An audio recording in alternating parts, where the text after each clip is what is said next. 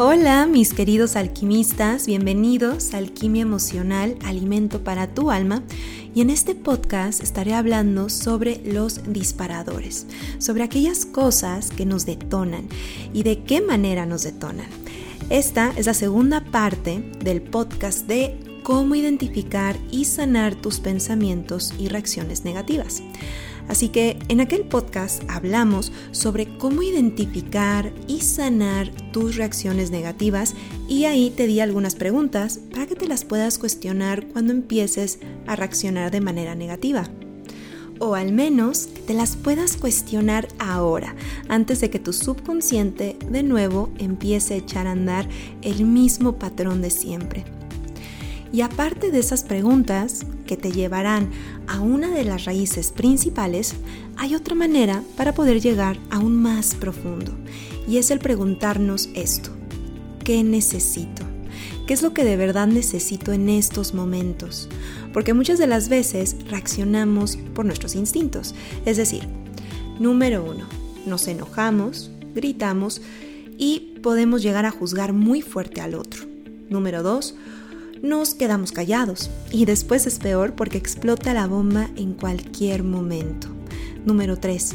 Hacemos berrinche. Número 4. Cedemos a cosas que no estamos cómodos. Número 5. Nos hacemos la víctima para manipular de alguna manera, aunque sea pasiva. Y todo esto que acabo de mencionar es porque necesitamos algo. ¿Y cuál es tu verdadera necesidad? Puede ser el que te escuchen, el que estén más tiempo contigo, o que no te sientas solo, o el que te sientas reconocido, visto, apreciado, valorado, importante. Y usualmente estas cosas tienen su origen en la infancia, porque de alguna manera, en algún momento, estas necesidades no se vieron satisfechas, no fueron llenadas. Por lo tanto, cuando estás vulnerable y hay algo a tu alrededor que dispara la misma sensación negativa, reaccionas de la manera en que expliqué anteriormente.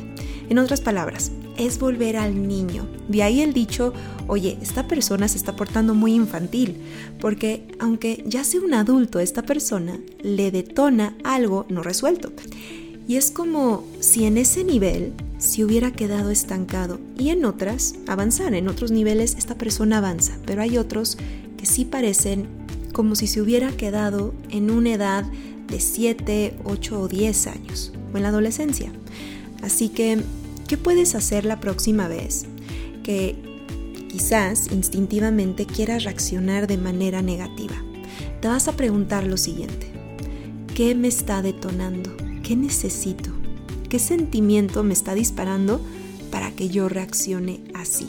Y los sentimientos que detonan son los siguientes. Puede ser el me sentí excluido, me sentí no escuchado, juzgado, acusado, no reconocido, abandonado, solo, ignorado, burlado, me sentí que no podía ser honesto, me sentí mala persona, me sentí olvidado, desvalorizado, no querido, o sentí que eso no fue justo, lo que me dijo o hizo no fue justo, o me sentí desconectado, atrapado, que no podía hablar y mis palabras se quedaban atrapadas en mi garganta, o me sentí manipulado, me sentí controlado, etc. La lista puede continuar, aunque estas son las más escuchadas. Lo más importante es reconocerlo y después viene la siguiente pregunta. ¿Y cuándo me sentí así antes, de pequeño? ¿Cuándo me sentí así cuando estaba de niño?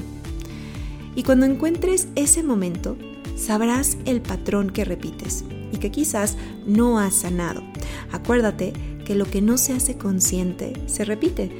Y sé que esto no es, no es una tarea fácil, pero es una tarea, es un labor muy valioso en que realmente tengas la fuerza interna y el amor propio de querer enfrentar de dónde viene esto, estas reacciones que no me permiten avanzar desde mi ser adulto y que te causan problemas con los demás o incluso que terminas lastimando a las personas que más quieres.